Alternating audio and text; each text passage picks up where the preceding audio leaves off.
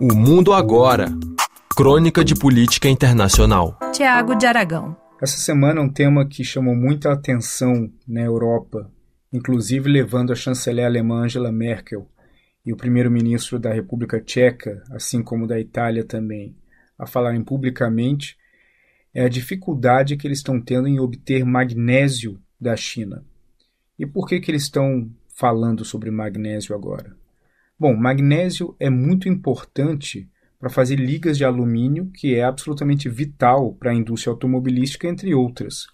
E esses países, eles são países onde a indústria automobilística tem um peso muito importante na economia.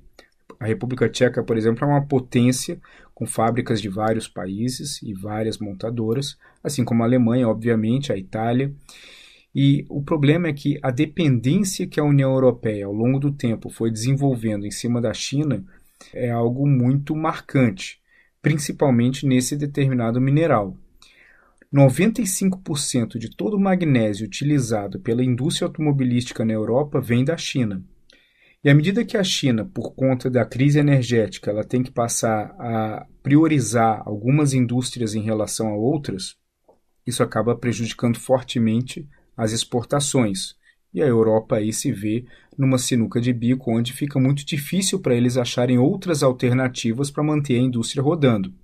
Isso acaba gerando um efeito dominó, porque se a indústria automobilística de vários países na Europa começar a ter que diminuir a produção, isso pode levar a desemprego e a um impacto muito forte no próprio desempenho econômico.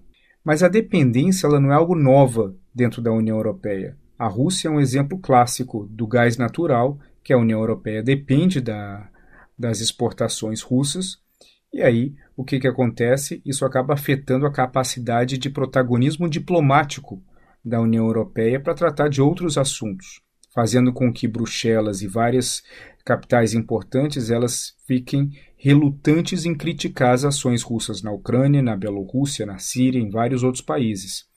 Então, a dependência ela não é algo nova. E essa dependência em relação à China está fazendo com que a União Europeia sente com vários dos seus líderes para tentar achar outras formas estruturais para evitar esses problemas no futuro. Essa em relação ao magnésio não vai ser solucionado por, pela via estrutural, porque não tem tempo para isso. A dependência é imediata. E a não ser que a China resolva voltar a aumentar a produção é, a, a União Europeia pode se ver numa dificuldade muito grande de abastecer as suas indústrias automobilísticas. Agora, para que a China faça isso, ela precisa solucionar o seu problema estrutural, que é um problema energético, onde, por enquanto, o governo chinês ainda está tendo que priorizar umas indústrias em cima das da outras.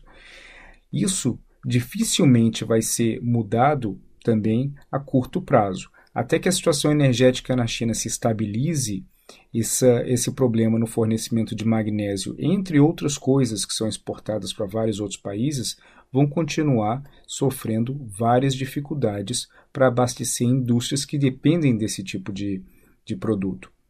Até lá, a União Europeia vai ter que inventar alguma forma ou já preparar alguma estratégia de contenção para que isso não afete pesadamente a sua indústria e acabe gerando esse efeito dominó.